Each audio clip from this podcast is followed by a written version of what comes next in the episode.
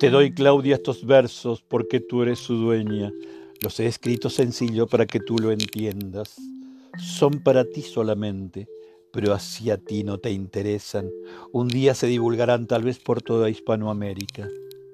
Y si el amor que los dictó tú también los desprecias, otras soñarán con este amor que no fue para ella.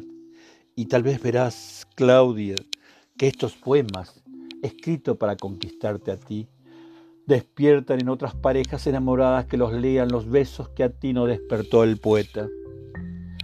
Cuídate, Claudia, cuando estés conmigo, porque el gesto más leve, cualquier palabra, un suspiro de Claudia, al menor descuido, tal vez un día lo examinen eruditos y este baile de Claudia se recuerde por los siglos.